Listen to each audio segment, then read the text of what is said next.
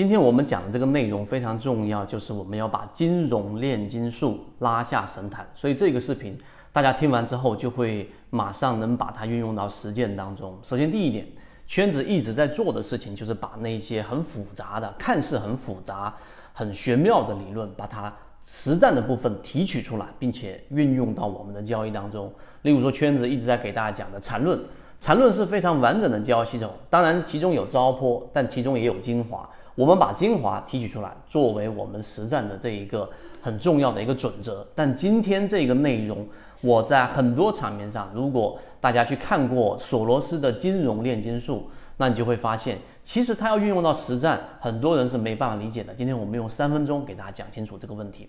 好，我们进入到第二个，就是索罗斯所说的金融炼金术里面有一个非常重要的概念，叫做反身性啊，这三个字。反身性原理其实并不复杂，我们先把这个原理搞明白之后，我们就会知道怎么样去运用到实战当中。首先，反身性原理它指的是什么呢？是指的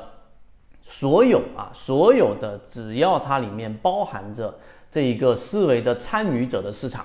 它的思考、它的思想会跟实际上的股价产生互相影响的这样的一个作用，我们就把它称之为反身性原理。所以这个原理的定义，如果你不是很清晰，你把刚才我讲那句话重复去想一想，就明白了。那这是第二点，理解什么是反身性原理。那在股票市场里面，我们就以 A 股市场来说，实际上就是一个非常符合反身性原理的一个市场。索罗斯在他的金融炼炼金术里面已经明确的说过，在 A 股市场，在股票交易市场，在金融市场，实际上是最好的实验室。所以第二点，你明白了什么是反身性原理之后。第三点就是进入到实战的最重要的关键的一个切入口，什么呢？你要把市场里面的这个反射性原理的两种类型的人做一个清晰的划分。第一种就是试图去了解这一个市场到底在发生了什么的人啊，这是第一种。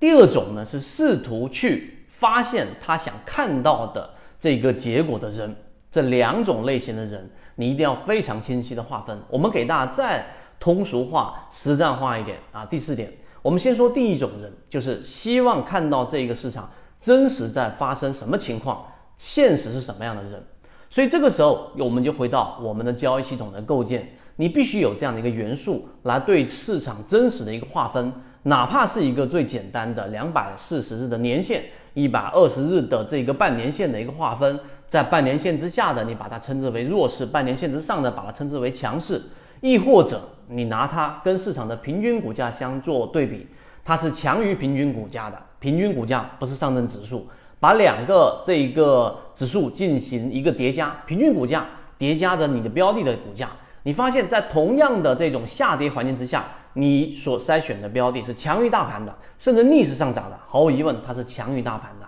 无论是哪一种啊，时间关系，我们之前视频也讲过，怎么样做分类跟划分，哪一种是属于强势突破，哪一种是弱势超跌，你得有标准，这个是必须要以非常客观的标准来划分这个市场到底发生了什么，这是你模型当中非常重要的一点。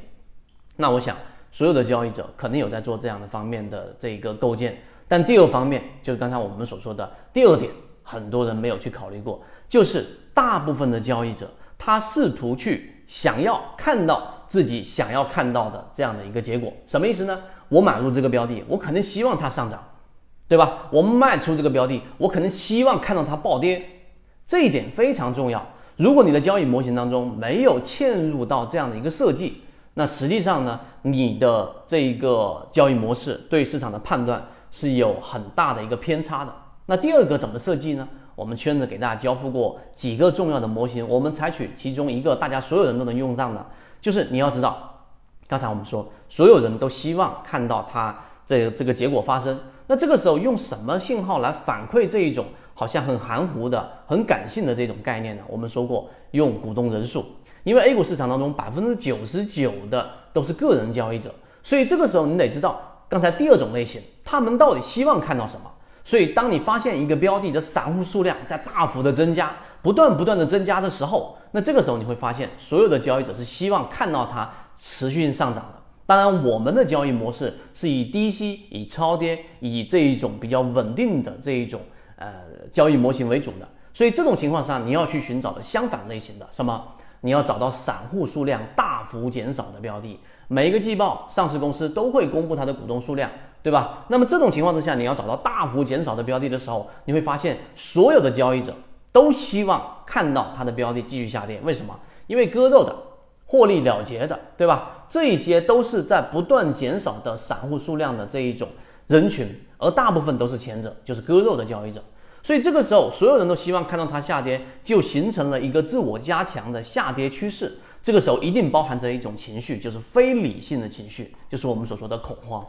那么这种时候呢，你就知道，它一旦进入到恐慌和非理性的时候，它必然就会有一个修复。那修复是否成功，能否反转这个趋势，这个我们后面的模型已经给大家讲过。但是这一种情绪是在交易当中的一个确定性。所以你看，我们就讲到这里啊。我们时间关系不往深处去讲了，你就会知道这就是实践。所以你把索罗斯的反身性原理应用到实战当中，你一定得搞清楚刚才说的反身性原理以及市场两市场的这两种参与人群。第一种，所有人都看到啊，不论你的模型对错，你至少考虑到了市场当中大部分交易者都希望看到真实的环境是什么。但是很多交易者没有看到第二个层面，就是所有人都希望。这一个找到看到自己希望看到的结果，这个层次是对于你交易模型设计的一个很大的、很重要的一个模块。如果对于这个模块你感兴趣的话，可以在评论区当中回复八八八，后面我们会给大家深入聊这个话题。好，今天讲这么多，和你一起终身进化。